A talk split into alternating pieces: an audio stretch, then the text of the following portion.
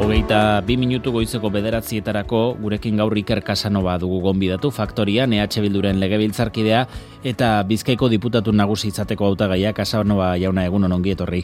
Kaixo egunon. Legebiltzarra utzi eta Bizkaiko politika gintzan murgiltzeko urratsa ematera aldaketa handia izango dela aurre ikusten duzu? Ba, maia batean bai eta bestean ez, ez azken finean eh, politikaren eh, munduan jarraituko dut, baina onartu behar dut azken hilabeteotan eta ja, bueno, erantzunkizun berriak prestatzen ari naizenean, ba, kontaktua hartzen ari naizela, politika gintzarien beste realitate batekin. E, herri zerri nabil, azken boladan, beste motako arazoak dira, beste motako problematikak, beste motako kontaktu maila ere jendearekin, eta, bueno, esan behar du, gauzak aldatuko direla, baina helburu berberak, ez, jendearen bizitza hobetzea, eta herri honen e, askatasunaren alde lanean jarraitzea. Berez, e, inkesta guztiek diote, eta EH Bilduko ahotsek ere itortzen dute, Bizkaian eaiotari aurre hartzea eta gobernatzea ez dela, ez dela posible izango. Horrek, e, nola baldintzatzen zaituztete e, kanpaina enfokatzerako unean?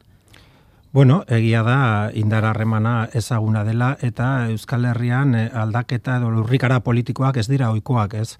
Orduan e, guk argi daukagu zentsu diren gure gure baldintzak, hala eta guztiz ere konbentzituta gaude eta zuke inkestak aipatu dituzu, inkesta guztietan EH Bilduren emaitzak e, inoizko honenak e, izan daitezkela iragartzen bada, gure helburu esango da gutxienez e, inkesta guztia gainditzea eta benetan inoizko emaitzarik e, onenak lortzea, hortarako gure jendearekin partekatzen ari garena zera da?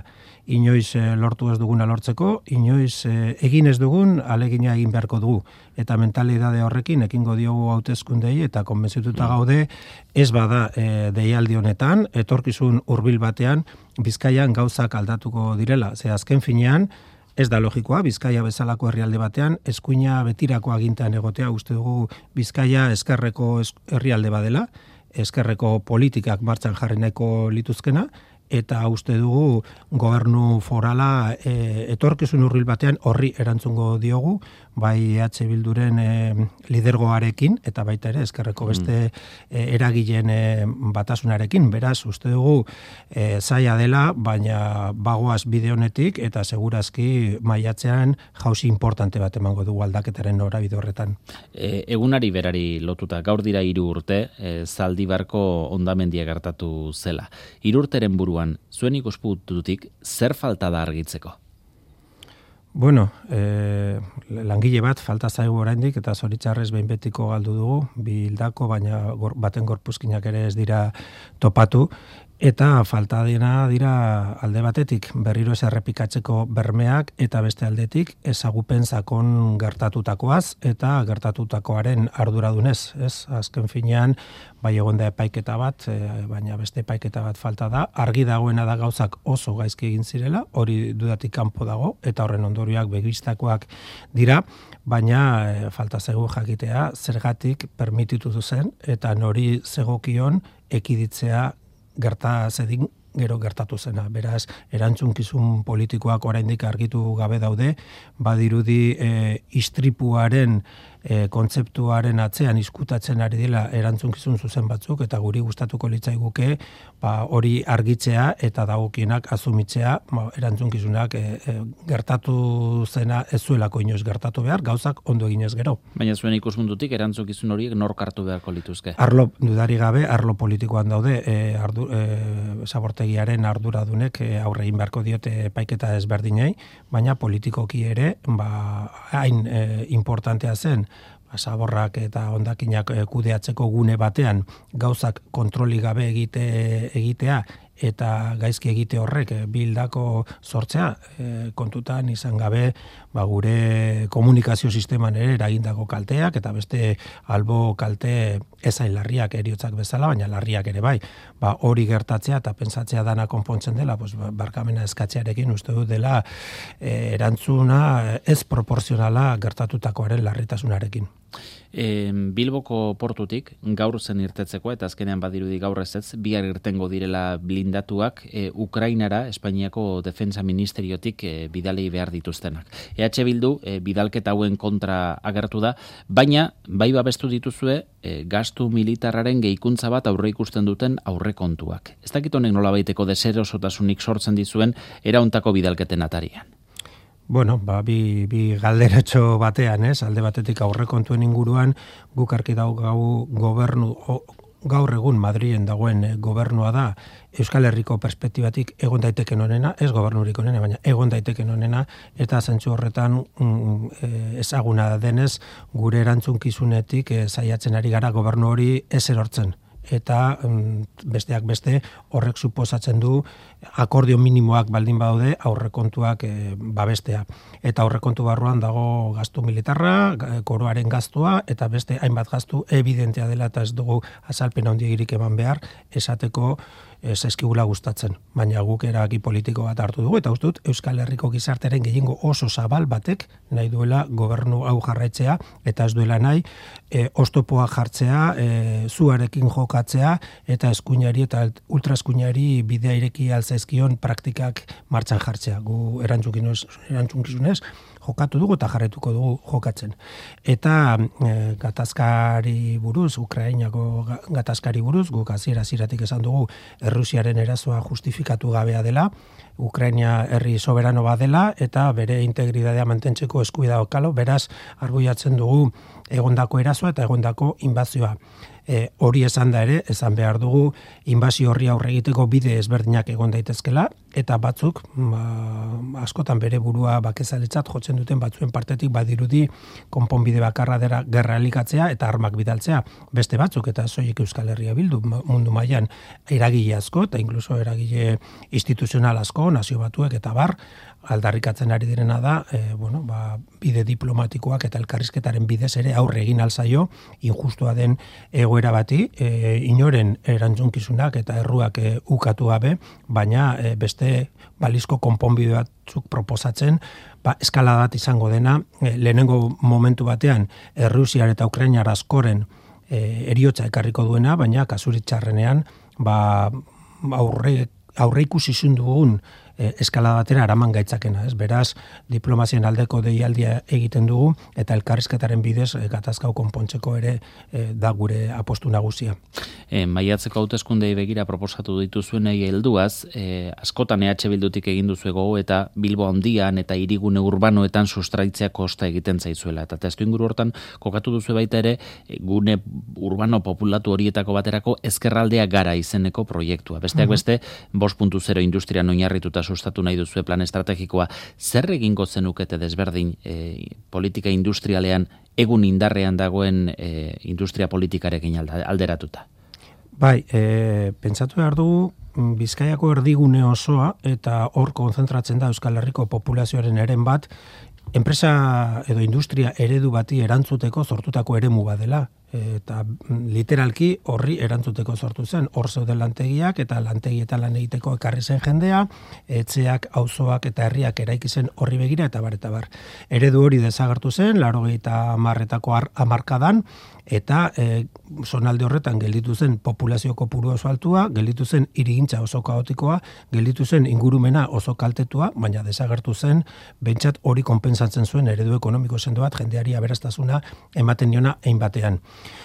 Beraz, uste dugu reindustrializazio prozesuak egin behar direla. Nola, ba, planifikazio eh, eta lidergo publikotik, gau azken urteotan, euki dugu gobernu neoliberal bat, pensatzen duena ekonomia berez artikulatzen dela, eta ekonomiari, e, ekonomiaren eh, protagonistei errestasunak eman behar zaizkiula. Gu pensatzen dugu, politika publikoetatik ere lidergoak hartu behar dira. Zer dira lidergoak kasu horretan? Ba, reindustrializazio politikorako lehenengo espazioak definitu, lurrak definitu, gero inbertsioak erakartzeko apostuak egitea, egitea industria eta garapenaren e, arloan inbertsioak biderkatzea, bizkaiko bataz e, inbertsioa arlo honetan e, EAEko bataz bestearen azpitik dago, beraz indartu egin berda, ikerkuntza eta garapena erudu teknologikoa garatu nahi badugu, eta, bueno, hainbat zonaldetan, e, adirazle ekonomikorik haulenak dauzkatenean, lentasunezko politikak egin behar dira inbertsioak erakartzeko.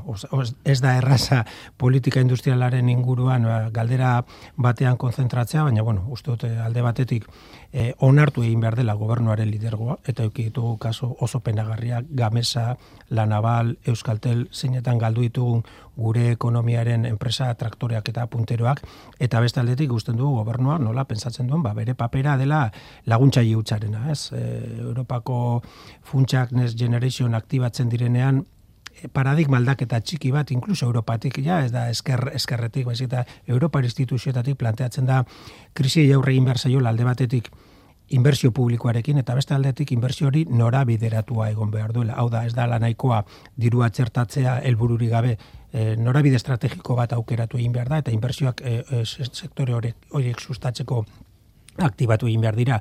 Beraz, nik uste dut, asko egin daitekela, asko egin gabe dagoelako azken hmm. amarka. Errentatik bizitzen ari gara azken boladan. Aipatu duzu, e, inbertsioak erakarri egin behar direla. Hmm. Nondik eta nola erakarri behar dira? Bueno, e, normalean e, bi motako inbertsioak indetezke alde batetik endogenoak eta beste aldetik kanpokoak e, gogora dezagun Europak e, baimentzen duela e, hainbat adierazle ekonomiko aulak dauzkan, dauzkan eskualdeak abantaiak e, emotea inbersorei.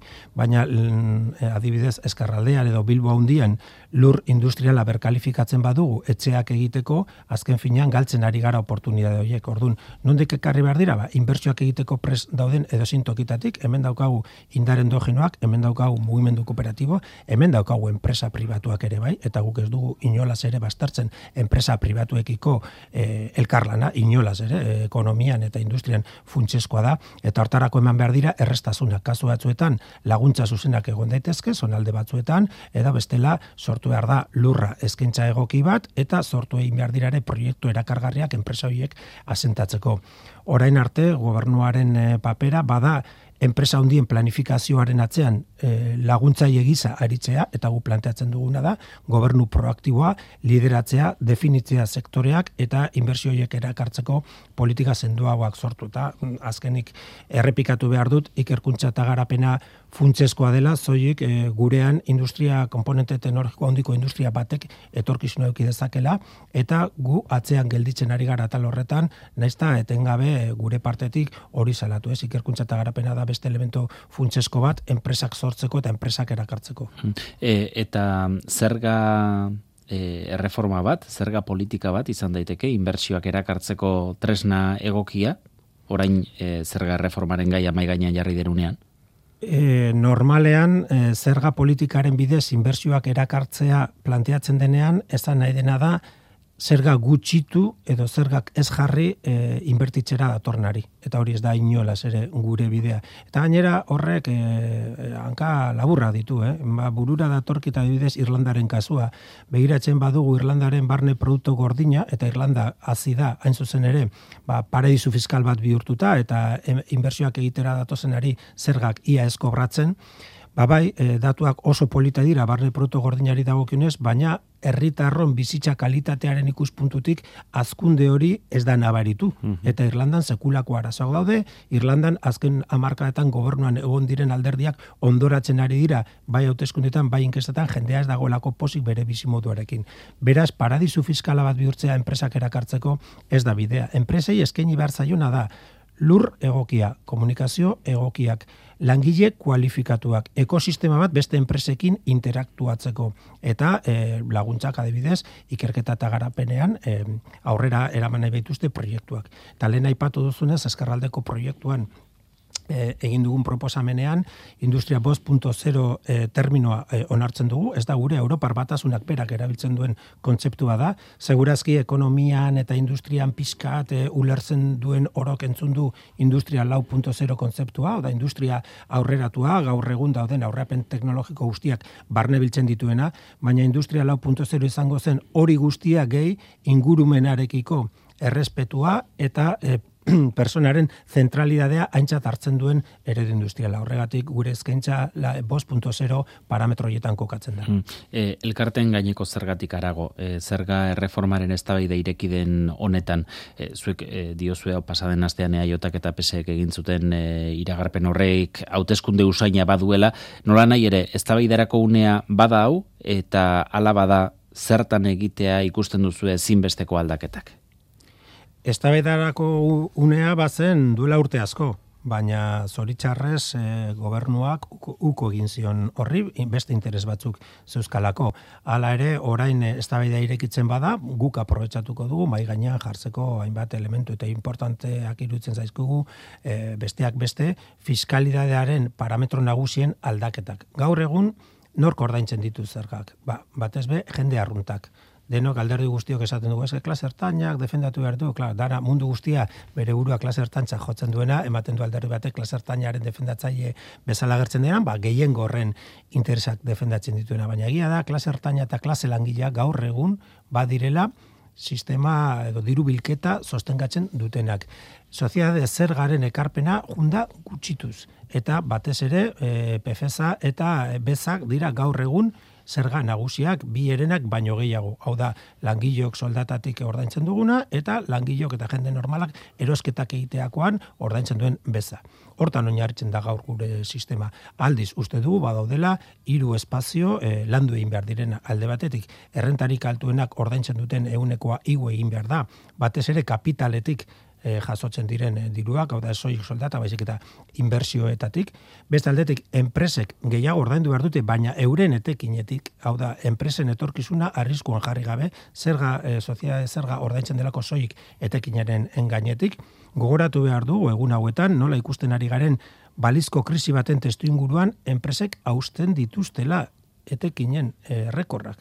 Hori, onarte da, e, jendea azerre dago hipoteka ordaintzean, baina bankuak etekin errekorrak. Jendea azerre dago eta arazoak dauzka, bero gaioa piztutzeko, baina presa energetikoak errekorrak e, austen ari dira. Etekin jai dago Beraz, hor ere, badago beste esparru argi bat, eta hirugarren zutabe, aipatu ditugu errenta altuak, bigarrena, enpresen etekinak, hirugarrena izango zen fiskalidade berdea, lortu behar dugulako transizio ekologiko eta energetikoa martxan e, jartzea, eta hortarako bonus malu sistema bat aplikatu egin behar da, da, kutsatzen duena gehiago ordaindu eta praktika ona garatzen dituena gutxiago, baina orokorrean transizio hori finanziatzeko ere baliabidak eskuratzeko. Energia ipatu duzu, azken egunotan izpide izan da, hartzentales sopuerta inguruan proiektaturiko parke eolikoari buruz e, nola e, bizkaiko alduntiaren txosten batek ez duen bideragarri ikusten, duen ingurumen impactuagatik, guztira sortzia ere generadore lirateke, uste duzu azkenean kajoian geratuko den proiektua izango dela hau?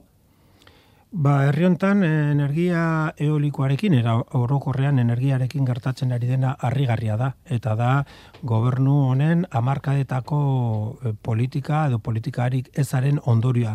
Da porrot bat herri bezala ez gara gai izan energia berriztagarrietan ba, behar genuen politika aurrera eramateko. Orain aztertzen ari gara plan guztiak eta proposamen guztiak eh, banan banan hemen txampiñoi bat, horbeste txampiñoi bat guk aspalditik aldarrikatzen duguna da eztabaida hau antolatu egin behar dena. Edo zein parke eoliko eh, kalte bat egiten dio ingurumenari. Edo zeinek eta edozein errepidek eta edozein gisa eraikuntza naturan zartzen bazara kalte badago. Orduan, e, zu baldin bazoaz herri batera esatera bere ingurumenean afektazioak sortuko dituen parke bat e, eraiki nahi duzula, oso ondo azaldu behar diozu jendeari hainbat gauza. Lehenengo eta behin zergatik hor eta ez beste toki batean. Eta bigarrenik, argi daukate, beraik zerbait galduko dutela, baina zer irabaziko duten ere. Hau da, planifikazio orokor bat egon behar da, impacto haundiko zonaldeak baztertu egin behar dira, aukeratu behar dira impacto minimoko zonalde horiek, eta gero planteatu behar da, bertako bizilagunei ze kompensazio sistema artikulatuko zaien, ba, bueno, eh, jasoko dituzten eh, kalteak eh, arintzeko. Hmm. Hori ez da egiten. Proiektu zehatzonen inguruan, ze, zer uste duzu gertatuko dela, zein da zuen ikuspuntua? Proiektu honen aurrean kontra jarri gara lehenengo momentutik, eta beste proiektu batzuen kontra ere bai, baina guretzat oso erresa izango zen, esatea errotei ez, eolika ez, toki guztietan eta baita ere pasaden astean PNV gobernatzen duen Arabako udal batek ere egin zuen adirazpen bat e, bertan kokatu nahi den parke eolikoaren kontra bakigu honek errefusa sortzen duela herri guztietan, herri guztietan, ordun guretzat oso erresa izango zen ezetzaren ikurra hartzea eta proiektu guztiak zaku beran sartzea eta denei ezetxe esatea oposizio moduan oso erosoa izango zen. Mm. Baina gu erantzun gizuen jokatuko dugu, jakin badakigu herri hontan energia eoliko gehiago instalatu egin behar dela. Bestela, erregai fosilen menpe jarraituko dugu. Eta erantzunkizuen e, horretatik, behin eta berriro ezkeni dugu gobernuari hau ordenatzea eskatu dugu lurralde plan bat eh, antolatzeko honen garapena eta gobernu gabe atzeratzen ari da eta segertatzen bien bitartean enpresak etortzen dira eta gobernu alfombra gorria jartzen diola eta claro, talka egiten dutela auzokiden interesekin. Hmm. Gu beraz aldarrikatzen dugu berriro transizio energetiko antolatu hau berriztagarrien aldeko transizio baten aldekoa gara, baina hori egin behar da, adostuta eta konpensazioak ondo definituta. Finkatu da bestalde abiadura handiko trena Bilbo nola sartuko den, proiektua sinatua du Espainiako Garraio Ministerioak eta Bilboko udalak ere e, bertarako dituen asmoi bide ematea orain ez errazago ikusten da. Proiektu honen inguruan oraindik e, Bilboko geltoki honen inguruan oraindik ez dagoena argituta da Bizkaiko aldundia dirurik jarriko duen ala ez. Zure ustez jarri beharko luke? Bueno, mm, egia esan, abiadura handiko trenarekin, e, trena baino kulebroia dela esan genezake. Gure ustez, e, proiektu hori ez da onuragarria, herri honentzat, eta beste toki batean dauden lentasunak e, aktibatu egin behar dira. E, lehen aipatzen nuen hasieran e, bueno, zeharkatu dala egun hauetan eta jabete hauetan e, bizkaia, eta ikusi dut bizkaitar askok, bizkaitar askok arazoak dituela lanera juteko eta mm, kotxearen diktaduraren menpe dagoela. Bizkai txiki baina zabalontan, eh, oinarrizko arazo batzu daude komunikazioetarako, eta gau jendea kotxeren bidez ez bada isolatuta dagoela. Ikusten ditugu nola e, erortzen diren gure e, trenbide lerro batzuk, ikusten ari gara, eskerraldea lehen aipatu zu, eskerraldeko e, e, renfe lerroa, euria egiten duen e, ia bakoitzean, eten egiten dela, nola dauden geltokiak, eta bar, guk pensatzen dugu, hemen golentasunak badirela garraio publikoa indartzea, aldiadura handiko trenean sautzen ari den dirutza ondo inbertitutako ekarriko zuela e, ba, inongo e, sistema e, publikorik erainkorrena eukializatea, eta dirua hor e, zautzea iruditzen zaigula ba, aukera galdua herri bezala dagokigun eta merezi dugun garraio sistema eukitzeko. Beraz, polemika ez da nor jarriko duen dirua edo, edo, edo ze e, e, formulazio zehatz hartuko duen geltoki bat edo beste, baizik eta benetan herri bezala aukera galdu erraldoi batera horrean gaudela. E, azken kontu bat, usan solo bizkaiko eunda amairu garen udalerri bihurtzeko oniritzia eman zuten batzar nagusiek, baina estatuko abokatuak elegitea jarri du, eta gainera e, behin behineko neurrik autelarrak eskatua ditu, eta momentu zurratxik ez da eman. Ze irten bide aurre ikusten diozu honi? Guk azira aziratik eh, onartu dugu usan solo bere nortazuna, bere irintza, bere populazioagatik eta bar, e, udalerria izateko eskubide osoa daukala eta gainera bertakoen borondate demokratikoak ala e, eskatzen du. Gu horrekin konprometitua geunden, gaude eta egongo gara azken muturraino. Uste dugu, bizkaiko legedia badela e, eskuduntza daukana, gure lurralde antolatzeko, legedi horren baitan usan soloren desanezioa legala dela, eta gu jarraituko dugu, azken muturraino eskubide hori defendatzen. Pentsa, e, urteetan, igual, amarkadak egon dela, e, gatazka hau isostuta eta Euskal Herria bildu galdakauko gobernura heldu denetik berehala desataskatu dela oso bide simpleatetik eman itxa herriari eta respetatu borondate demokratikoa eta bizkaitarron legea. Hori da egin duguna eta horretan jarretuko dugu. Iker Casanova, EH Bilduren bizkaiko diputatu nagusi gaia eta legebiltzarkidea momentuz, noiz arte legebiltzarrean? Pues kampaina aldean edo suposatzen dut aldaketa tokatuko zaitala. ba, eskerrik asko eta urrengo batera arte. Eskerrik asko zuen. Bederatzia jo berri.